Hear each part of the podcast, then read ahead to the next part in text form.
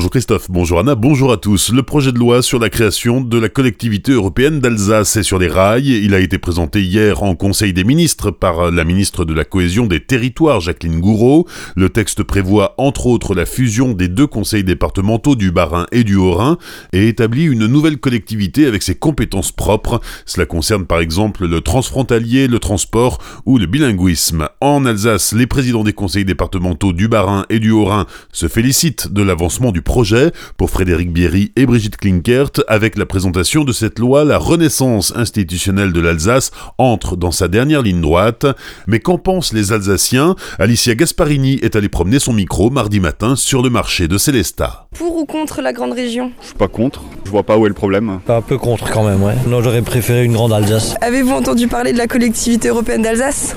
Plus ou moins, j'ai entendu parler de la fusion des départements, ce serait ça? Est-ce que vous pensez que ça va changer quelque chose? C'est possible, oui, s'ils se mettent ensemble euh, et avoir plus de poids pour euh, décider, oui. Si le Haut-Rhin et le Bas-Rhin fusionnent, vous pensez que c'est une bonne chose? Ils auraient pu faire ça depuis longtemps. Hein. On parle la même langue. Ah, moi je serais pour, bien sûr, mais je suis pas sûr que les Haurinois soient tellement d'accord. Ils aiment pas trop les Barinois, ils ont peur de Strasbourg. Il y aura toujours euh, cette petite identité entre le Bas-Rhin et le Haut-Rhin. Regrettez-vous les anciennes plaques d'immatriculation 67-68 Oui, je l'ai encore dans ma voiture et je veux la garder. Avez-vous déjà participé à une manifestation pour l'Alsace? J'avais participé, je suis un contestataire silencieux. Et dernière question, que souhaiteriez-vous pour l'Alsace maintenant? Je souhaiterais que tout le monde s'entende, qu'on répartisse un peu les, la justice, ça, ça fonctionnerait mieux. Que ça reste une région euh, à peu près vivante comme elle est et puis euh, qu'elle garde son charme. Des propos recueillis dans la rue par Alicia Gasparini. Prochaine étape pour le projet de loi Alsace le 2 avril. Le texte sera étudié en première lecture par la commission des lois du Sénat. Chez Vanzel à Célestat, il y a de l'eau dans le gaz des négociations. Dans un communiqué publié hier, l'intersyndicale dénonce la mauvaise volonté de Vanzel. Les syndicats accusent la direction de l'entreprise de vouloir gagner du temps pour pouvoir licencier les salariés dans des conditions misérables. Certains salariés seraient déjà délestés de leurs tâches et informés de la suppression de leur poste, alors que la restructuration n'est encore qu'un projet. Le 15 janvier dernier, le groupe allemand a annoncé la suppression de 79 postes sur son site de Célestat au motif qu'il ne serait plus suffisamment compétitif.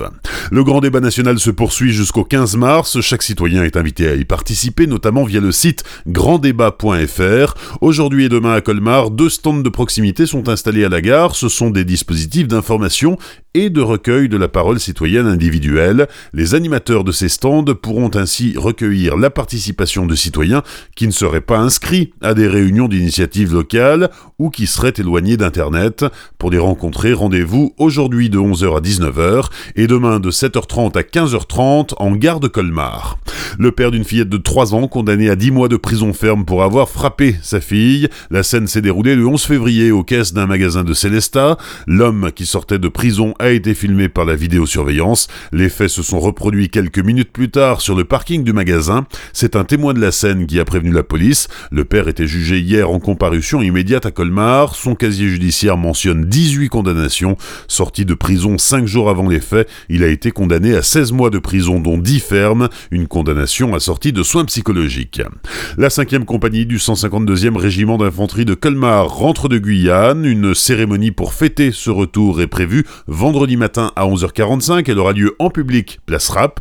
Quelques 300 militaires y participeront. Une façon pour le régiment de se rapprocher des colmariens à l'occasion du centenaire de sa présence à Colmar. Bonne matinée sur Azure FM. Voici la météo.